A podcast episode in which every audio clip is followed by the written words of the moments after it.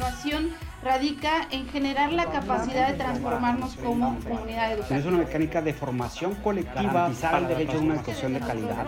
Eso es innovar, realmente lo Sí creo.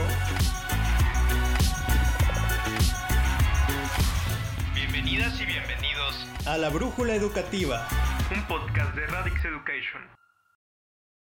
Bienvenidos y bienvenidas a La Brújula Educativa. Yo soy Eric Ramírez, fundador de Radix Education y estaré acompañando en este espacio de la mano de Raúl Carlín. Bienvenido Raúl. Hola Eric, muchas gracias, bienvenido también a ti. Yo soy Raúl Carlín y soy manager de proyectos y narrativa en Radix Education.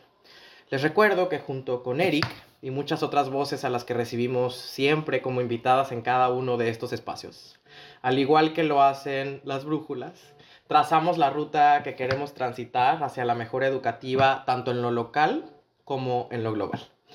Y para hablar del tema del día de hoy, que es periodismo y educación, estamos muy felices de darle la bienvenida a nuestro querido amigo Eric Juárez, de Educación eh, Futura y Revista Aula. Hola Eric, bienvenido, ¿cómo estás? Hola, ¿qué tal? Muchísimas gracias Raúl, Eric, todo el equipo de Radix por esta invitación. Estoy muy contento de estar aquí platicando con todas y todos. Gracias a ti, querido, bienvenido. Y precisamente para ir entrando al tema del día, que como lo comentábamos hace un momento es periodismo y educación, quisiera poner sobre la mesa una primera reflexión para que nos ayudes a entender de qué van estas dos cosas, Eric. Y mi reflexión va sobre lo siguiente. En muchas ocasiones, sobre todo en nuestros países de la región latinoamericana, pero también en otras latitudes solemos pensar al periodismo y a la educación como dos cosas que corren en paralelo, pero que nunca se intersectan. Déjeme intentar explicar brevemente a qué me refiero. Cuando solemos decir periodismo o escuchar la palabra periodismo, automáticamente se nos suele venir a la cabeza probablemente algunas figuras prominentes del periodismo nacional que están en los medios nacionales eh, o en los globales, haciendo sobre todo un periodismo de rendición de cuentas, cubriendo ciertas fuentes, ¿no? Al, eh, em, cubriendo sobre todo, por ejemplo, corrupción, ¿no? descubriendo tramas de corrupción em, idealmente. Pero si, si decimos o escuchamos la palabra periodismo, no se nos suele venir automáticamente a la cabeza el tema educativo. Insisto, parecieran ser dos cosas que nunca se intersectan. En ese sentido, Eric, ayúdanos a entender por qué es importante que estas dos cosas sí se intersecten. ¿Por qué es importante, en resumen, hacer periodismo educativo, Erika? Claro, muchísimas gracias otra vez. El, periodismo y la educación tienen una historia pues reciente, eh, por así decirlo, y tiene uh, muchísima importancia, muchísimo más allá de, divulgar el conocimiento, divulgar las acciones educativas, la formulación de las políticas, las propuestas, el acontecer en, en los diferentes grupos, lo que sucede al interior de las aulas, ¿no? cosa que es muy importante y que se valora muchísimo entre la comunidad educativa. Otro punto fundamental de esto es también incidir en la toma de decisiones en materia educativa, sobre todo en materia de formulación de políticas públicas. A partir de ello, se pueden crear puentes entre los tomadores de decisiones y los educadores, los profesores, los padres de familia, los investigadores, los resultados de sus investigaciones, etcétera, y que funciona eh, este puente de manera importante justamente pues para interceder en todo esto, no nada más para opinar, para emitir análisis, recomendaciones, etcétera, sino que incidir directamente eh, en el sistema educativo nacional. Aquí el papel del periodismo resulta fundamental. En el ciclo de las políticas públicas, la evaluación, la formulación de propuestas, hay una parte muy importante que justamente es la divulgación eh, y, compartir todas estas experiencias, todos estos eh, conocimientos que surgen a raíz de esto y el periodismo en ese espacio del ciclo de las políticas públicas, pues justamente cumple este papel donde, bueno, pues se, se, se, se involucran todos los actores y donde eh, pues pueden intervenir también eh, muchísimos elementos que en otros momentos de la discusión pública pues parecen ser abandonados, ¿no? El caso es de los padres de familia o la misma voz de las y los estudiantes. Gracias, Eric. Nos encanta también saludar a tu Michi por estos lares. Mándale un saludo. Gracias, me encanta esta primera aproximación y yo quisiera un poco retomar algunas de las claves que Eric pone sobre la mesa y ahondar un poquito más, ¿no? Yo, yo pensaría que el periodismo y la educación son importantes por tres cosas primordiales, o por tres razones primordiales. Una, la primera, es que la educación es un sistema, ¿no? Ya lo mencionaba, ya lo mencionaba Eric. Y en, el, la, en la medida en la que hay un sistema educativo nacional, sistemas educativos globales y que están liderados por funcionarios, además, al frente de, de instituciones, eh, que entre otras cosas tienen que rendir cuentas, para eso es importante en un primer momento la figura del periodista, que llama a cuentas a las instituciones del Estado, incluyendo las instituciones educativas. ¿no? Walter Lippmann decía este, esta frase famosa, que la misión del periodista es decir la verdad y, aver, y avergonzar al diablo. Entonces, en ese sentido, creo que el periodismo es importante para llamar a la rendición de cuentas en el ámbito educativo. Número dos, la educación además no solo es un sistema, es un proyecto histórico. ¿No es cierto? Es una apuesta histórica que está incrustada en un contexto democrático, en la democracia de nuestros países, cuyo insumo fundamental además es el diálogo. Sin diálogo no hay deliberación, sin deliberación las y los ciudadanos no tenemos instrumentos para dirimir nuestras diferencias ni para someter al escrutinio de la razón nuestras visiones de la realidad nuestros proyectos históricos. Y en ese sentido el periodismo es importante porque genera eso, genera diálogo, genera deliberación, genera discusión, genera debate. Y punto número tres, eh, la educación pareciera ser un, un, concepto abstracto, pero que se materializa, se encarna en lo que Eric nos comentaba también hace un momento, en la política pública. Se, se materializa en la política pública educativa. Y para producir, reformar o derogar política pública, hay un trabajo que el periodista tiene que hacer, tiene que hacer en términos de eh, poner sobre el tapete de las discusiones un análisis de los costos y los beneficios de cada política pública educativa, de hablar de los presupuestos y dónde, y, y, y esto, donde está el presupuesto está la prioridad, pero también de hacer un análisis de, en la experiencia comparativa, ¿no? ¿Qué funciona en otros países equiparables al nuestro, por ejemplo, en términos educativos, que podríamos emular, que podríamos eh, imitar, contextualizar, adaptar? Entonces, retomo esas tres cosas por lo pronto que nos comentaba Eric y también quisiera escuchar Eric Ramírez, que nos tienes que decir sobre la importancia del periodismo y la educación. No, muy importante. Creo que ahorita eh, Eric Juárez va a poder eh, destacar más cosas de las que estamos platicando. Eh, algo importante que poco a poco yo he visto cada día más la opinión de diferentes actores cuando escriben diferentes artículos. Posiblemente no son periodistas, pero son personas que comienzan a compartir cómo están utilizando diferentes estrategias educativas en sus contextos, ¿no? Puede ser desde un padre de familia o puede ser un maestro, puede ser un director, puede ser hasta un alumno que de repente escriben diferentes cosas que nos pueden inspirar, ¿no? Entonces creo que también la función que está haciendo Educación Futura eh, y las diferentes fuentes que nos dan información también tiene que ver con esta parte de poner diferentes estrategias pedagógicas o qué está funcionando en educación. Entonces, algo muy poderoso, además de lo que decían de rendición de cuentas, de ver qué está pasando en el sistema educativo, para el lector general yo creo que también tiene que ver esta mecánica de inspiración, ¿no? O sea, como un periodismo te puede cambiar la forma de que haces las cosas día a día. Tiene un gran potencial esta parte, ¿no?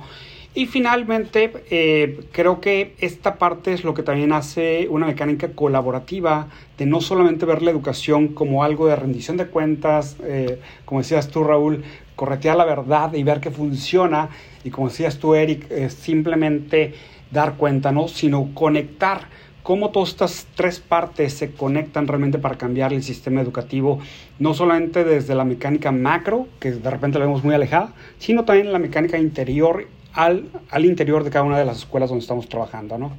Esa es mi opinión, Raúl. Muchísimas gracias, Eric. Y creo que quedan en el tintero eh, primeras impresiones y aproximaciones de la importancia del de, mm, periodismo y la educación, de por qué hay que hacer periodismo educativo. Pero en un momento más seguiremos hablando de esto. Por ahora les invito a que vayamos a nuestra sección Dos mentiras, una verdad. Dos mentiras, una verdad. Y bien, vamos a esta sección. ¿De qué se trata? La dinámica es la siguiente. A continuación, haré tres afirmaciones que tienen relación con el tema del día de hoy, el periodismo y la educación. Dos de ellas serán mentira y una será verdad. Eric nos ayudará contándonos qué ha respondido nuestra audiencia. Y la pregunta del día de hoy es la siguiente. ¿Qué investigador educativo fue pionero en México en incidir en los medios de comunicación?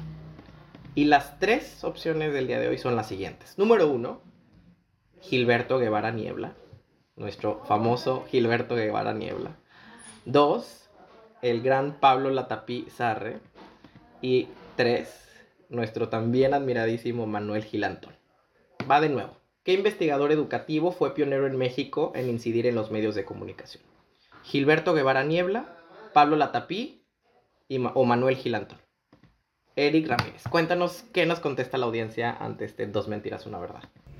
Raúl, pues ¿qué crees? La audiencia contestó y una tercera parte piensa que es Gilberto Guevara, la otra tercera parte piensa que es Pablo Latapí y la tercera eh, parte piensa que es Manuel Gilantón. Entonces las tres respuestas quedaron empatadas en votos, pero vamos a ver Raúl, ¿cuál es la verdad? A ver, muy bien, hay un empate técnico el día de hoy. Entonces, ¿Qué nos dice la verdad? ¿Cómo nos fue?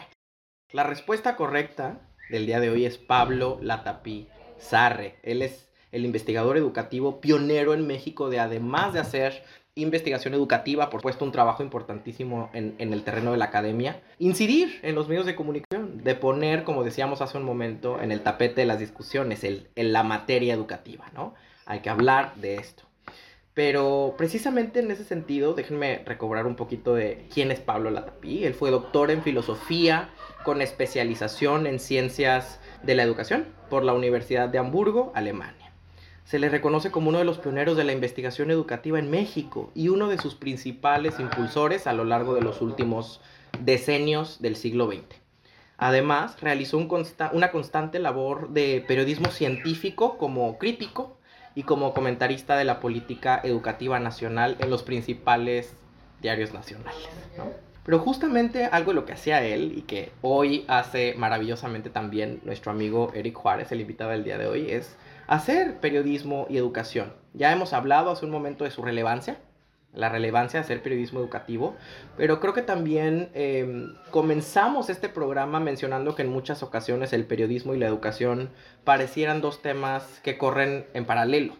Pero en ese sentido, Eric, tú que tienes mucha experiencia haciendo eh, periodismo educativo, muchos años, que diriges eh, medios muy importantes, ¿cuáles son los retos que crees que enfrentan las y los periodistas cuando realizan eh, periodismo en este ámbito? ¿Cuáles, ¿Cuáles retos has enfrentado tú mismo? Los retos han sido diversos en, en diferentes puntos, digamos, de, esta carrera. En primer lugar, una constante actualización y conocimiento y estudio sobre el sistema educativo nacional. Eh, eh, gobierno tras gobierno, sexenio tras sexenio, hace cambios profundos a la constitución, eh, cambios a las leyes reglamentarias, cambios a las, a las normas, incluso los testados también, bueno, hacen, hacen cambios este, y adecuaciones también dependiendo de los contextos o lo que esté sucediendo en todo ello. Por ejemplo, ahora en pandemia tuvimos que aprender mucho sobre educación a distancia, sobre educación no escolarizada, sobre repensar los contextos en el que se desarrolla la educación. Creo que esta constante actualización es fundamental, no nada más del periodismo educativo, sino creo que del, periodismo en general. Y eso también lleva a otro punto, que muchos periodistas en México que cubren la fuente educativa, eh, pues no, no están dedicados nada más a esta fuente, sino que, bueno, pues eh, eh, están cubriendo también otros espacios. Creo que falta una profundización del tema, una profesionalización sobre esto desde las escuelas formadoras de periodismo. Es, es importantísimo también crear nuevos cuadros especializados en temas educativos, ese es un reto fundamental. Y otro importante al que me he enfrentado durante este tiempo es la cuestión, pues por supuesto, económica, ser medio independiente y no tener pues el subsidio de ninguna universidad, muchísimo menos de algún grupo político o sindical, pues se hace más complicado eh, pues sobrevivir en, en, el ambiente del periodismo independiente. Ha sido eh, un, un, un, gran reto, eh, pero bueno, finalmente hay también las formas de hacerlo eh, sin la necesidad de estar vendiendo las posturas editoriales o, de, o sin dejar de ser críticos hacia, hacia uno u otro punto. Creo que esos han sido de los más importantes y por supuesto pues la vinculación con los principales actores educativos. Actualmente las y los maestros eh, pues no tienen una voz clara en los medios de comunicación, ¿no? Que, que no sean digamos como los especializados eh, y no todos se atreven justamente a hacer un análisis, en una crítica, este, eh, compartir las experiencias y creo que es un gran reto que todavía tenemos eh, para incorporar a los principales actores educativos, no nada más a los docentes, sino también a los padres de familia, a los mismos estudiantes, pues justamente para robustecer esta discusión y este, este, este, estas mesas que, que, que a día a día pues se hacen al interior de las escuelas. Un punto fundamental también es meterse al análisis profundo de lo que sucede al interior de los consejos técnicos escolares. ¿no? Estas sesiones al interior de las escuelas que suceden con periodicidad creo que son fundamental para la transformación educativa y creo que el periodismo debe de voltear a ver muchísimo más eh, profundo lo que está sucediendo al interior de ello. Creo que estos son los retos principales a los que yo me he enfrentado. Muchas gracias, Eric. Em, yo retomo algunos y menciono otros que veo desde, desde mi trinchera. Em, creo que me sumo a lo que decías tú de los cambios sistemáticos en, la política pública eh, educativa. Algo que mencionábamos, por ejemplo, en el episodio que grabamos sobre la nueva escuela mexicana, es este constante, digamos, impulso, esta constante pulsión de eh, las autoridades educativas em, de cada sexenio reinventar la rueda, hallar el hilo negro, empezar desde cero la trama educativa, la política educativa, eh, y que no haya en ese sentido un proyecto transeccional, o sea, un proyecto de, de, gran calado a largo plazo que nos permita ir construyendo una ruta en el área educativa. ¿no? Creo que algo que también veo es cómo desde los medios, por supuesto los ciudadanos tenemos una responsabilidad en eso, pero cómo desde los medios no nos quedamos simplemente en el titular, cómo generamos discusiones más amplias, debates más profundos, debates más de fondo. Algo que veo en los medios, no necesariamente siempre impresos, sino también, por ejemplo, en los grandes medios de comunicación em, nacionales, en la televisión, etcétera, la radio, que empezamos a hablar, se empieza hablando de educación, pero muy pronto estamos hablando de política y de eh, el poder del sindicato, etcétera. Y creo que eh, tenemos esa, esa pulsión siempre de olvidar el fondo. ¿Qué y cómo ¿Qué se enseña y se aprende en este país? ¿Cómo se enseña? ¿Cómo se aprende? El qué, el cómo, el por qué, el para qué. Todo esto creo que son, son discusiones que siempre terminan ahí eh, olvidadas debajo del tapete. Entonces, ¿cómo pasamos del titular a la discusión de fondo? ¿Qué se enseña y qué se aprende en este país y en esta región y en el mundo?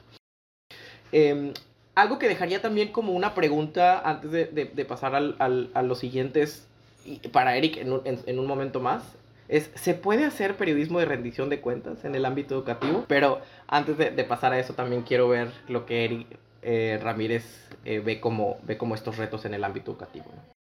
Eh, gracias Raúl, gracias Eric. Buenos puntos los que toca Eric Juárez en cuestión de lo difícil que es ser periodista de educación. en este momento yo creo que es a nivel global, ¿no?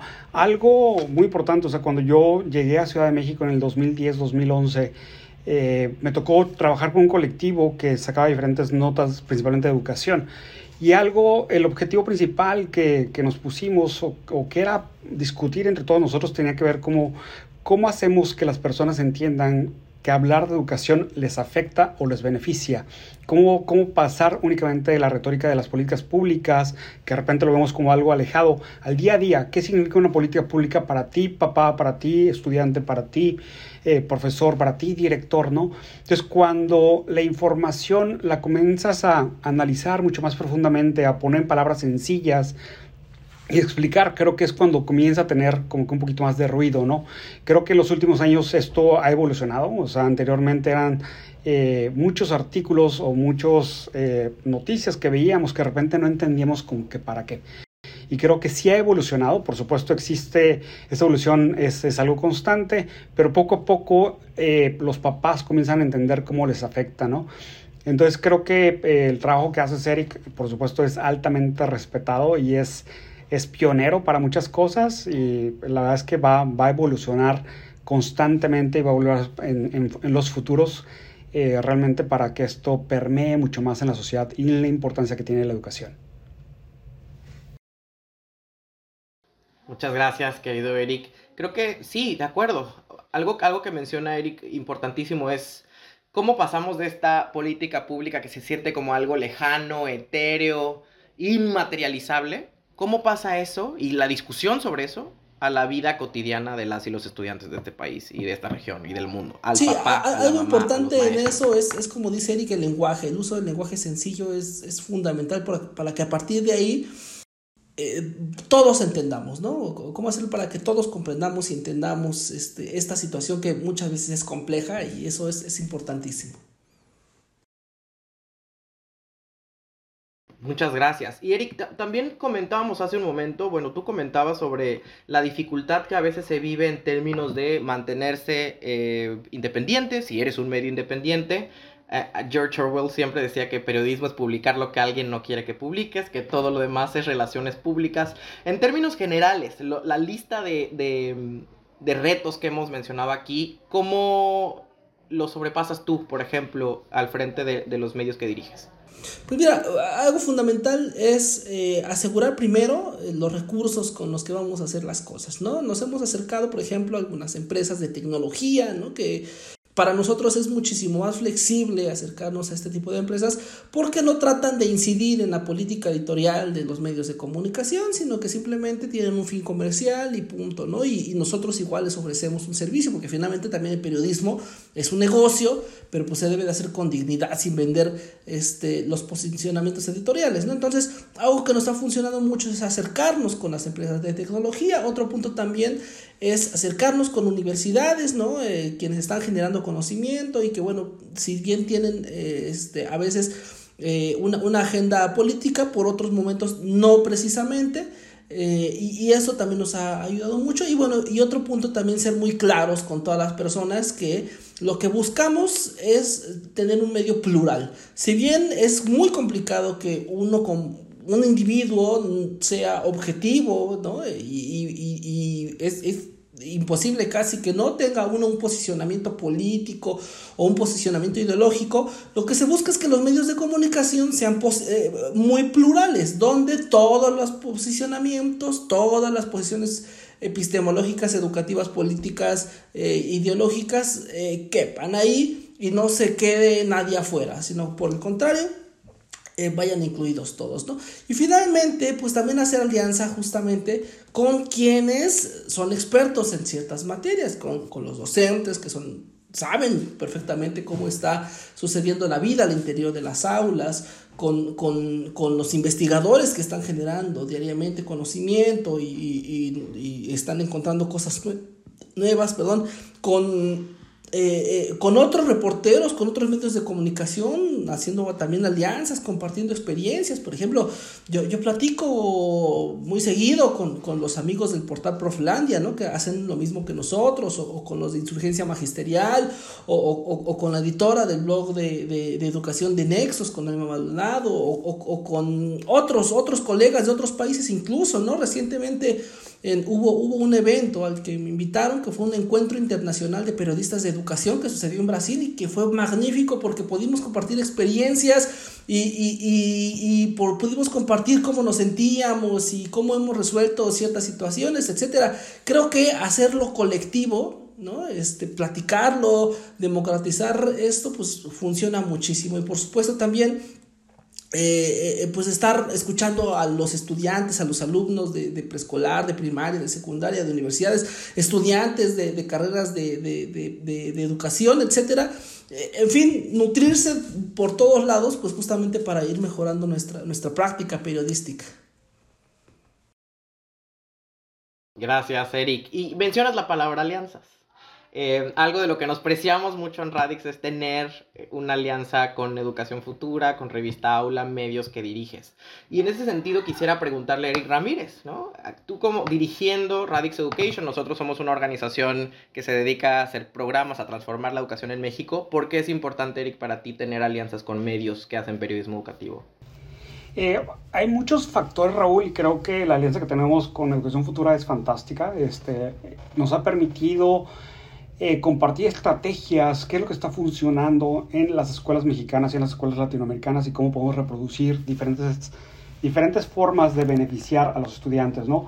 Un tema que a mí me apasiona, o sea, no, no es el único tema del cual hablamos dentro de Radix Education, pero uno de los cuales a mí me apasiona muchísimo es sobre el uso de nuevas tecnologías en educación desde una perspectiva de equidad y de igualdad, ¿no? Eh, creo que hay muchísimas estrategias que se pueden utilizar dentro del salón de clases, aún con o sin tecnología, o sea, puedes integrarla de diferentes formas y es una mecánica de traer, se puede decir, tecnología al salón de clases. Tenemos tecnología en fuera del salón de clases en cualquier parte, pero de repente en el salón de clases como que pensamos que no debe existir, ¿no?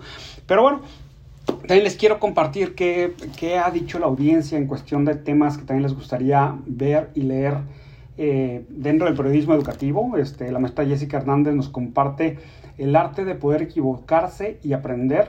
Eh, ella dice, tengo una generación de alumnos que no razonan, prefieren copiar por temor a equivocarse y les da miedo enfrentarse a nuevas situaciones aunque ya hayamos aprendido y revisado las bases. Les da miedo a continuar solos. Entonces, eh, ella es lo que nos comparte, nuestra Jessica Hernández. También la maestra Ara nos comparte que le gustaría saber más sobre el analfabetismo. Eh, creo que de repente decimos que no tenemos analfabetas, pero sí hay muchos analfabetas de, de muchas categorías que podamos estar investigando y compartiendo. Eh, Mercedes nos comparte sobre su experiencia como ser mamá y cómo educar a sus hijos. Creo, eh, creo que es súper importante, ¿no? Siempre he dicho que dos estudiantes pueden ir a la misma escuela, pero la familia hace muchas veces la diferencia en cuestión del cuidado para el crecimiento del, estudiante. Son temas que les interesan a los papás. Eva nos comparte sobre la relevancia del título universitario y las oportunidades que te da en México. Eh, algo importante, en México solamente 18% de la población tiene un título universitario. Entonces, ¿qué pasa con los que no tienen título universitario y qué otras oportunidades educativas hay? Poco a poco yo creo que este, eh, el grado que le damos al título universitario va, va a descender y más las carreras técnicas, certificaciones van a tener un papel más importante. Está pasando a nivel global y por supuesto que sería buenísimo conocer más de esto. Karen nos habla acerca de educación y la comunidad LGTB. Eh, como saben, es un tema eh, difícil de tocar, pero muy importante para tocar y para indagar más, a más profundidad, ¿no? Eh, muchos papás, padres de familia, docentes, directores, se topan de repente con estas diferencias y no saben cómo abordarlas y podemos hacer mucho compartiendo experiencias que han funcionado. Adelante, Raúl. Gracias. Gracias, gracias, querido Eric. Gracias por retomar la importancia de esta alianza eh, que tenemos con Educación Futura, con Revista Aula y también por compartirnos lo que la audiencia nos ha dicho que son sus áreas de interés en este tema. Invitamos a nuestras audiencias a seguir poniéndose en contacto con nosotros porque nos interesa eh, escuchar sus voces. Eric Juárez creo que hace un buen, nos deja una buena estampa sobre eso, ¿no? En los medios eh, no solo tienen que hablar siempre las mismas voces, tienen que hablar las personas que están en, el, en la educación, en el aula, las, los estudiantes, las, los maestros, los padres de familia, las madres, las autoridades, etcétera, ¿no? Pero bueno, justamente ahora vamos a dejarlos con la recomendación del día de hoy sobre dos medios que dirige nuestro querido invitado Eric Juárez. Y regresamos en un momento más al Pido la Palabra. Educación Futura es una plataforma digital dedicada al debate sobre la educación. Su misión es informar y contribuir al cambio del sistema educativo nacional, en todos sus niveles, en todos sus ámbitos. Entre sus diversos contenidos encontrarás una colaboración mensual de artículos de opinión Radix Education, que además son distribuidos a través de Revista Aula. Visita www.educacionfutura.org y revistaaula.com. Bien, y regresamos a esta sección que nos gusta tanto, que es Pido la Palabra. Pido la Palabra. Em, ¿De qué va la dinámica? Aquí ponemos eh, una pregunta sobre la mesa que representa una situación hipotética y que nos invita a dar solución a nuestra problemática principal o a nuestro tema del día de hoy. Y la pregunta para el pido la palabra, voy a invitar tanto a Eric Ramírez como a Eric Juárez a que la contesten, es la siguiente. Si ustedes tuvieran la oportunidad de escribir un artículo educativo en educación futura, ¿sobre qué escribirían? Querido Eric, si tú es Eric Ramírez, si tú escribieras un artículo que vaya a publicar Educación Futura, ¿de qué hablarías? De hecho, en este momento estoy escribiendo un artículo que tiene que ver con el metaverso, con blockchain, con uso de tecnologías para cambiar la forma que integramos tecnología en el salón de clases o también ver cómo los alumnos, cómo los estudiantes, los jóvenes, los niños están aprendiendo fuera del salón de clases. Creo que me ha impresionado muchísimo el de repente ver eh, diferentes blogs o, diferentes iniciativas de estudiantes que de repente tienen 40 mil usuarios, 50 mil usuarios o de repente un millón de gente conectada con ellos compartiendo diferente información, ¿no? Y esto se, lo han logrado fuera del salón de clases y creo que hay muchas experiencias que podemos tomar, ¿no? Entonces bajo eso estamos escribiendo ahorita un artículo. Excelente, pues ya, ya, ya lo estaré revisando y lo, se lo estaremos mandando a nuestro querido Eric Juárez. Pues yo les cuento, en mi caso, que yo ya lo he hecho. Yo ya he tenido la fortuna de escribir un artículo para Educación Futura, algo de lo que siempre, que siempre estaré agradecido, porque creo que Educación Futura es un ejemplo, un garbanzo de a libra, como lo he manifestado en otros espacios, independiente, plural, profesional, etc. ¿no? Yo escribí un artículo que se llama Eros versus Henry Ford, que les recomiendo, perdón el autocomercial, pero en ese, en ese artículo propongo pasar de un paradigma educativo, digamos, del siglo pasado, fordista, que responde a esta eh, manera fordista de hacer las cosas, en el, que, en el que las escuelas se manufacturan estudiantes de la misma manera en la que se manufacturan coches en las fábricas de Henry Ford. ¿no? en serie, sin atender a sus diferencias, a sus necesidades, a sus intereses, a sus desafíos propios. Y propongo pasar de ese paradigma a un nuevo paradigma, al de erotizar la escuela, al de erotizar el aula. una escuela eh, que se preocupa por, eh, sí, la individualidad de cada estudiante, pero también en cómo interactúa con el otro, en colectivo. Eh, una pedagogía, desde una pedagogía afectiva, una pedagogía del amor, de la ternura, como, como propone Freire, ¿no? Entonces, les recomiendo mucho leerlo en, en, en Educación Futura, que debe estar debe estar por ahí. Eso es lo que he escrito. Pero, Eric, cuéntanos. Yo sé que tú estás escribiendo todo el tiempo, tienes una, un espacio en, la jornada también. Cuéntanos, ¿de qué se trata tu próximo artículo? Híjole. Eh, bueno, quiero retomar un poquito de lo que dices de lo de las escuelas de, de, Henry Ford. De hecho, hay escuelas aquí en México que son patrocinadas por, por Ford Company. Estado de México, sobre todo, hay como 30 escuelas y se llaman Escuela Ford. Y ya número uno, número dos, número etcétera, y qué bueno tienen, tienen, este, aunque son públicas, pues tienen inyección de dinero de, de, Ford Company. Entonces, eh, no, no, está muy alejado de eso de manera literal. Y hay temas pendientes. A mí siempre me gustaría eh, tener tiempo para poder escribir sobre un montón de cosas. Ahorita tengo pendientes dos, ¿no? Eh, sobre la democratización del sindicato este, y, y, el sindicalismo magisterial, que es un tema que siempre me ha interesado y que, este, bueno, les adelanto, el próximo número de revista Aula vendrá sobre eso este, y para, para que estén ahí pendientes, porque realmente vamos a tener este, muy buenos colaboradores, eh, como Carlos Ornelas, que ha seguido el tema desde hace muchos años, este, y miembros además, ¿no? integrantes de, del CENTE, de la CENTE y de, y de otros aspectos. ¿no? Entonces, ese, ese viene muy bueno y que está ahí pendiente que yo también escribo mi propio texto. Y también de que he querido dar últimamente seguimiento a los niños con eh, eh, sobrecapacidades, este, los, niños talento que le han llamado, los niños genio, y que las escuelas públicas no logran atender como se debería o no logran este, pues aprovechar su, su, su talento, sus sobrecapacidades, pues para, para, para poderlos impulsar aún todavía más. Creo que son temas que, que, a mí me interesan y que bueno, me gustaría tener el tiempo para, para seguir escribiendo sobre eso y sobre muchos otros más temas. Y bueno, y por supuesto, todos los, los artículos, los textos que ustedes y el público quiera, quiera por supuesto participar, eh, son bienvenidos en estos medios de comunicación. Solamente es cuestión de que nos lo envíen para que nosotros lo estemos publicando. Gracias, Eric. Gracias por, por compartir todo esto. Por supuesto, eh, ahí está la invitación por parte de Eric Juárez de Educación Futura para poder eh, expresar nuestras opiniones, expresar lo que hemos aprendido, platicar un poco más del sistema educativo, indagar, eh, mapear, cosas, este, llevar a la acción diferentes cosas que de repente se nos ocurren en cuestión de educación y que podemos mejorar la educación. Eh, pues bueno, yo soy Eric Ramírez. Muchísimas gracias, Eric Juárez, por estar aquí con nosotros. Gracias por escucharnos a todos el día de hoy en este programa de Radix Education dentro de la Brújula Educativa. Seguimos adelante. Gracias, Eric. Y yo soy Raúl Carlín. Este ha sido precisamente un episodio más de la Brújula Educativa, un espacio de ustedes para ustedes. Querido Eric Juárez, gracias. Que esta sea una conversación más de muchas otras. Te mandamos un abrazo. Muchísimas gracias Eric Ramírez y Raúl Carlín por el espacio, a todo el equipo de Radix, estoy muy contento de colaborar con ustedes y también los quiero felicitar porque siguen abriendo espacios de discusión sobre la educación en nuestro país y creo que eso le cae muy bien justamente a este debate. Visita nuestro sitio web www.radixeducation.com y síguenos en nuestras redes sociales como Radix Education.